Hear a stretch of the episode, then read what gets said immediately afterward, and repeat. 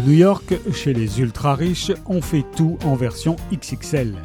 L'héritier d'une chaîne hôtelière de luxe va épouser une influenceuse française, mais le Manhattan Palace où se préparent les festivités recèle des secrets inavouables et des dangers.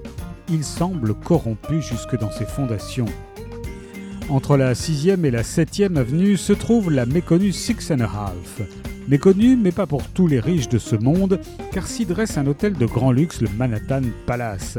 L'établissement est possédé par la puissante famille Sharp Sterling que la doyenne Jacqueline, dite reine d'Angleterre, mène à la baguette. L'hôtel va accueillir un fastueux mariage où se presseront les Happy Few.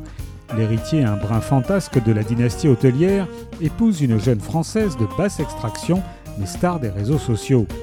Pourtant, derrière les luxueuses façades et les vitres teintées des limousines se cachent de vilains secrets sans parler d'un tueur qui rôde dans les couloirs du palace, bientôt transformé en un lieu de cauchemar. Du rooftop aux cuisines où sont tapis des rats, l'hôtel et ses résidents perdent peu à peu de leur superbe et le mariage, réglé comme un lancement de fusée, va tourner au désastre.